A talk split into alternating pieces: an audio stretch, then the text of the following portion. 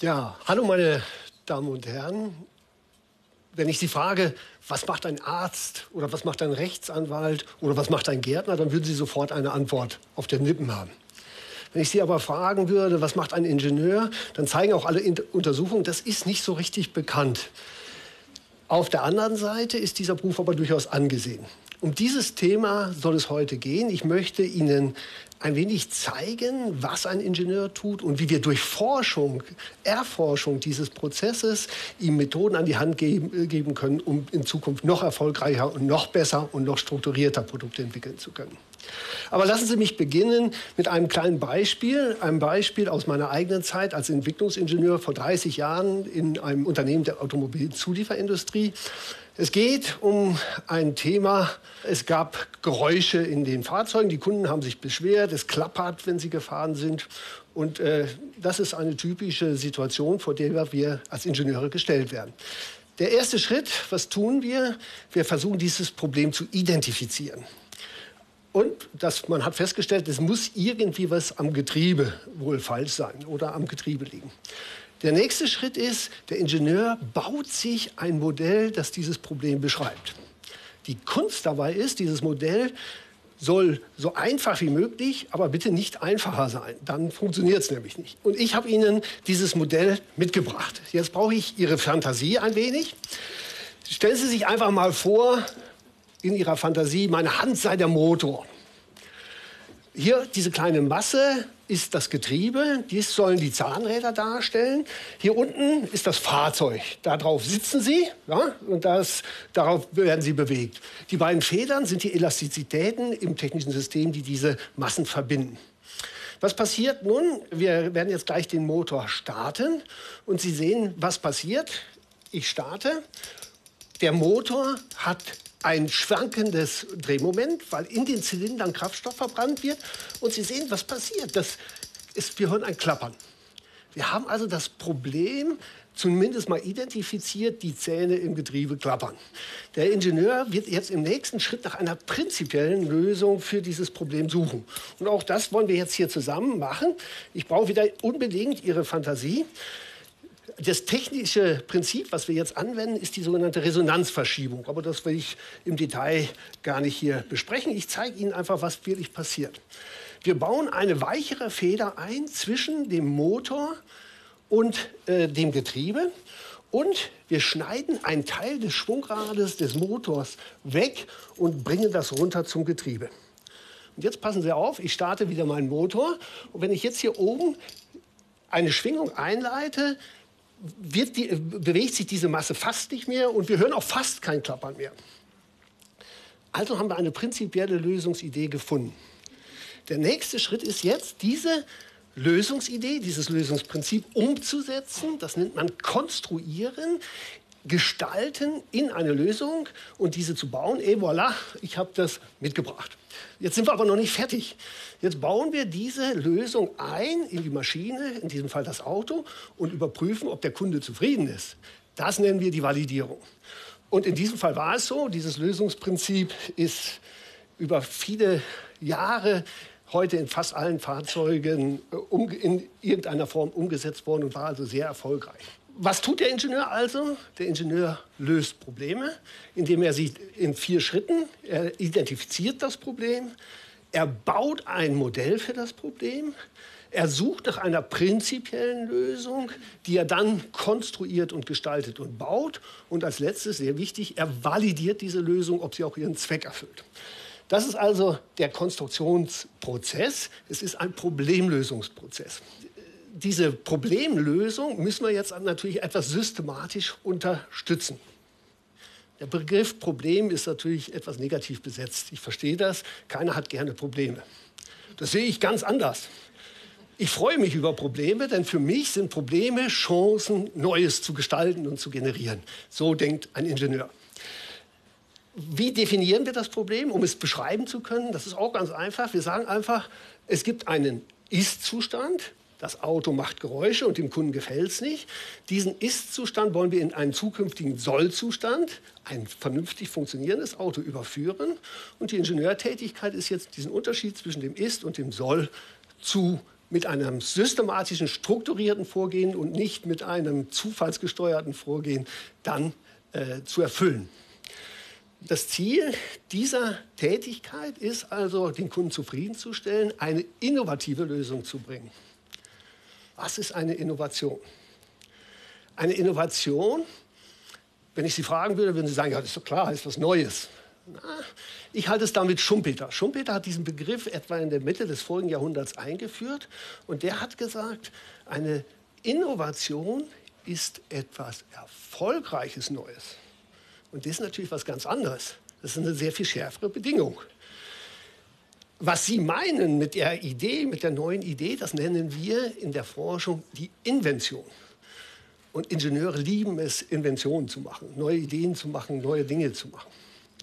Unsere Forschung, nicht nur meine, zeigt aber leider, dass in der Praxis draußen in den Unternehmen, aber auch in vielen Forschungsumfeldern etwa 90 Prozent, eher mehr als 90 Prozent dieser Inventionen, dieser Ideen niemals zu Innovationen werden. Und das zu verstehen macht natürlich auch Sinn, weil indem wir das verstehen, können wir natürlich vielleicht diesen Prozentsatz etwas verbessern. Was, es muss also irgendetwas geben, was aus einer Invention eine Innovation macht. Und das nenne ich das Produktprofil. Das Produktprofil ist ein Nutzenbündel, ein Zweck. Die Ingenieurtätigkeit soll ja dazu dienen, einem Kunden oder der Gesellschaft oder irgendjemanden einen positiven Beitrag, einen positiven Nutzen zu stiften. Und dieses Nutzenbündel zu formulieren, das nenne ich das Produktprofil. Das muss ich Ihnen jetzt auch wieder mit einem Beispiel erklären. Stellen Sie sich vor, ein Produktprofil der Transport von Menschen über dem Ozean. Das ist ein typisches Produktprofil. Das wurde im vorigen Jahrhundert durch Schiffe erfüllt. Und diese Schiffe haben miteinander im Wettbewerb gestanden. Es ging darum, immer schneller über den Ozean zu kommen. Das war der Kampf um das blaue Band. Und dann tauchte irgendwann eine Technologie auf, die nannte sich Flugzeug. Belächelt, aber innerhalb sehr kurzer Zeit hat dieses Flugzeug sich als die viel bessere Lösung für diesen Transport der Menschen über den Ozean herausgestellt. Das nennen wir eine disruptive Innovation, eine umstürzende Innovation. Jetzt ist aber die Frage, was machen die Schiffe? Was machen, es werden ja auch heute noch Passagierschiffe gebaut. Ja, die Technologie ist die gleiche geblieben, die Invention, die Grundinvention. Aber man hat das Produktprofil verändert. Das Produktprofil ist heute nicht mehr Transport über den Ozean, sondern Hotel auf dem Wasser. Man, hat einen, man bedient etwas ganz anderes und mit diesem Hotel auf dem Wasser sind wieder ganz tolle Innovationen, ganz viele Arbeitsplätze, ganz viele, ah, nicht ganz so viele, aber einige erfolgreiche Werften entstanden. Ja, also das ist das Thema Innovation. Es geht also darum, das erfolgreiche Neue zu machen. Jetzt ist die Frage, wie kommen wir zu diesen tollen Produktprofilen und wie kommen wir eigentlich zu den Lösungsideen? Sie ahnen, was ich dort anspreche. Das ist jetzt das Thema der Kreativität, der Erfindungsgabe des Menschen. Das heißt, wie wie entstehen solche Erfindungen? Ich bin der tiefen Überzeugung, dass wir hier im Kern den Menschen brauchen. Der Mensch mit seiner kreativen Leistungsfähigkeit ist der Treiber in diesem Prozess. Trotz aller Computer, trotz aller künstlichen Intelligenz, da brauchen wir überhaupt gar keine Angst haben. Und diese Kreativität zu verstehen und zu untersuchen, ist auch ein wichtiger Faktor. Was sind die Elemente, die man braucht für die Kreativität? Diese Elemente sind im Wesentlichen drei. Sie brauchen Fachwissen, sie brauchen Erfahrung und sie brauchen etwas, das ich schon angesprochen hatte, Fantasie. Diese Fantasie haben wir, haben wir gerade gemeinsam in unserem Modell, wo ich sie in ein Auto versetzt habe, obwohl gar kein Auto da war, erlebt. Eine göttliche Gabe für den Menschen. Aber lassen Sie mich zunächst auf das Fachwissen eingehen. Das Fachwissen ist klar. Wenn Sie ein neues Auto bauen wollen, zum Beispiel ein Elektrofahrzeug, wo wir auch sehr viel dran arbeiten, naja, dann sollten Sie schon mal wissen, wie ein Auto aufgebaut ist, was man technisch braucht und wie man diesen Gestaltungsprozess macht, wie man das konstruiert. Das Fachwissen können wir zum Beispiel auf Universitäten im Studium vermitteln. Der zweite Punkt ist die Erfahrung. Was ist Erfahrung? Ich habe da eine ganz freche Definition. Für mich ist die Erfahrung die Summe der gemachten Fehler. Wenn Sie, Sie kennen alle das Beispiel, das kleine Kind muss einmal die heiße Herdplatte angefasst haben, um zu wissen, dass diese Platte heiß ist. Und ich bin zutiefst überzeugt, dass dieses Erfahrung sammeln, Fehler machen dürfen, ein Kernelement im Kreativitätsprozess ist. Wir brauchen also eine Fehlerkultur, eine fehlertolerante Kultur. Und das liegt uns Deutschen nicht so. Wenn Sie nach, zum, in Silicon Valley fahren, wo ich, meine, ich auch mit Kollegen gemeinsam arbeite, dort ist das selbstverständlich. Da ist es eine, eine sogar ja, eine Auszeichnung, mal einen Fehler gemacht zu haben. Also gar kein Problem. Die Erfahrung kann auch negativ werden. Zu viel Erfahrung heißt zu viel gemachte Fehler und dann bleiben sie in ihren Bahnen stecken. Sie trauen sich nicht, das Bekannte zu verlassen und gehen nicht in das Neue. Deswegen ist es auch wichtig, diese Erfahrung ein wenig zu überwinden. Und das Letzte, die Fantasie.